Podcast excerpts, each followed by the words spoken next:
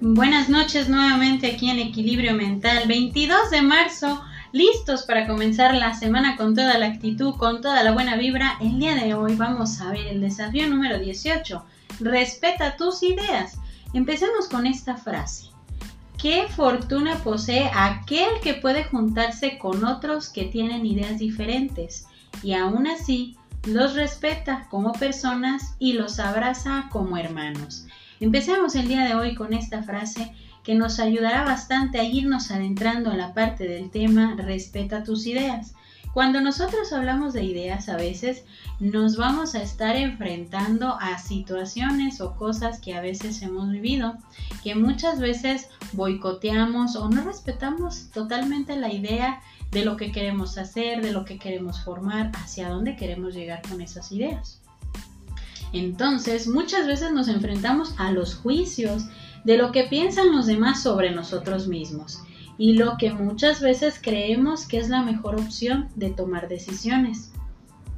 Pero nos damos cuenta que nosotros mismos somos los jueces más duros de comprender y muchas veces de respetar, porque el hecho de respetar nuestras ideas, opciones o distintas formas de pensar nos hace dudar si son lo mejor para nosotros o si en realidad debemos de hacer que las cosas por muchas veces dudamos en que si hace sentir bien conmigo mismo, tal vez hacia los demás no es lo mejor, pero olvidamos que todos y cada una de esas decisiones solo nos involucran a nosotros mismos. ¿Cuántas veces nosotros hemos pensado que las decisiones que a lo largo del tiempo vamos a ir tomando, en cierto punto pensamos que esas decisiones tienen que involucrar necesariamente a los que están a nuestro alrededor. Si los hace sentir bien, si los hace sentir mal, si son la mejor opción y todo esto. Pero cuando nosotros estamos hablando de las decisiones que involucran nuestro propio bienestar, nos vamos a encontrar con algo muy importante. Tenemos que ser fríos al momento de tomar esas decisiones que son para nuestro propio bienestar. Y esas decisiones son ideas que a veces nos van a llevar a la parte de pensar en mi propio bienestar, en lo que yo mismo quiero ir logrando para mí. Es ahí, es ahí donde nosotros tenemos que ver que solamente nos están involucrando a nosotros mismos, no a otra persona, no a alguien más, sino que de alguna manera nosotros nos vamos a estar enterando que esas ideas, que esas decisiones solamente son para nuestro propio bienestar, ¿sale?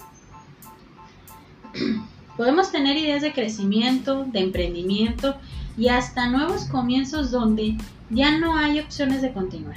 Pero a veces esas ideas solo las desechamos por la falsa creencia de que no son del todo óptimas, por la inseguridad por la inseguridad que se disfraza de duda o de razonamiento mal elaborado. A veces tenemos ideas que nos van a llevar a un crecimiento. Queremos independizarnos, queremos salir aquí, queremos lograr esto, queremos cambiar de trabajo, queremos hacer diferentes decisiones, tomas en el camino. Y resulta ser que muchas veces empezamos a dudar que a lo mejor no es la mejor opción, que a lo mejor no es lo mejor para los demás, que a lo mejor no es algo que me va a ayudar en el futuro.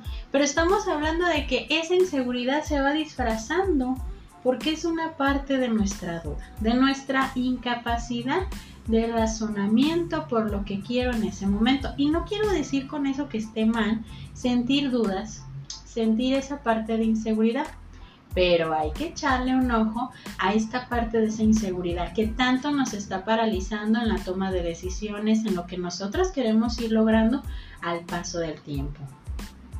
Tenemos que comenzar a respetar nuestras ideas, nuestra forma de ver la vida, aún dentro de un caos, aún dentro del fatalismo que muchas veces tenemos en nosotros por las distintas experiencias a las que constantemente nos podemos enfrentar en la vida. Las ideas son como pequeños saltos hacia la salida del crecimiento, del aprendizaje, de aprender nuevas rutas para nuestros caminos, para entender esta parte de bienestar emocional. Y muchas veces también en distintos escenarios de crecimiento personal. Entonces, si las ideas son pequeños saltos hacia la salida del crecimiento, son como esa lamparita que vamos a ir encendiendo en ese túnel que puede estar muy oscuro, que de alguna manera nos está aproximando a ver una opción de crecimiento, una opción de crecimiento emocional y una opción de crecimiento a nivel personal, con mis relaciones, en donde trabajo, con lo que yo estoy haciendo, en el lugar donde yo me estoy desarrollando. Me gusta mucho esta frase, de la crisis salen las ideas. Y es ahí donde realmente vemos ese crecimiento. Ese gran esfuerzo por salir siempre adelante, a pesar de todos o de todos. A pesar incluso de nuestra duda o nuestra inseguridad, que muchas veces nos lleva a tomar decisiones mal elaboradas o razonadas porque simplemente no respetamos nuestras ideas, posturas ante la vida. Ahí es donde nosotros tenemos que empezar a entender que respetar mis ideas es como esa lucecita que decíamos, esa lamparita que nos va a ayudar a nosotros a ir viendo hacia dónde queremos ir, a ir viendo qué toma de decisiones tengo que hacer en mi vida. A veces le tenemos cierto miedo a tomar decisiones porque tenemos miedo a que podamos cambiar nuestro propio entorno nuestra propia realidad, nuestra forma de ver la vida, nuestra forma de ir cambiando lo que tenemos más conocido, es decir, lo más habitual, nuestra zona de confort. Cuando nosotros empezamos a tomar ideas y decimos esta frase, de las crisis salen las ideas, hay dos tipos de personas. Aquellas personas que tienen una crisis tremendamente fatal que los lleva a estar experimentando de manera constante un deterioro emocional. Aquellas personas que son fatalistas, que son iguales a aquellas personas que son muy negativas, son muy quisquillosas en la parte de su crecimiento, que todo el tiempo se están quejando, pero que tienen buenas ideas, pero las desechan porque para qué? Si no se produce rápido, si no me es fácil o porque no es una decisión que va a ser rápido de tomar, la desechan. Desechan esas ideas y a veces son de emprender. Emprender, imaginemos, cuando pierdes tu trabajo. Puedes perder tu trabajo, puedes perder una relación, puedes perder a lo mejor la estabilidad de lo que estabas haciendo en el lugar donde estabas. Y resulta ser de que tú puedes sucumbirte en el dolor, en el malestar todo el tiempo, o tomar una estrategia de crecimiento o tomar esa parte de impulso, ese salto que nos va a llevar a entender qué tengo yo de herramientas, qué herramientas yo tengo para poderme abrir, abrir paso, abrirme ese paso ante mis ideas que son de crecimiento. Por eso decimos, de las crisis salen las ideas. Y las ideas hay que respetarlas porque son el punto en el que nosotros vamos a poder salir. Con esta parte de optimismo, con esta parte de decir, me voy a dar la oportunidad de tomar en cuenta esa idea que me está llevando a una opción de salida. A una opción de salida que me va a ayudar en un futuro a encontrarme conmigo mismo. Entonces, el día de hoy, esta frase de Eduard Bono nos va a ayudar bastante a ir cerrando la parte del tema. Es mejor tener suficientes ideas y que algunas estén equivocadas que estar siempre en lo correcto y no tener ideas.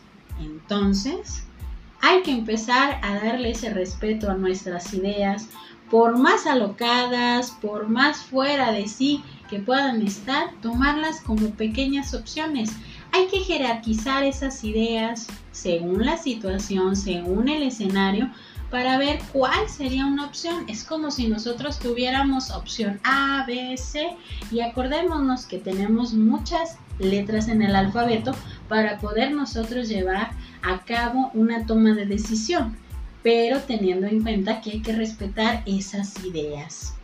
Entonces, esperemos que este tema les haya gustado bastante, nos esté adentrando a la parte de toma de decisiones según las ideas que tengamos para enfrentar nuestra propia realidad.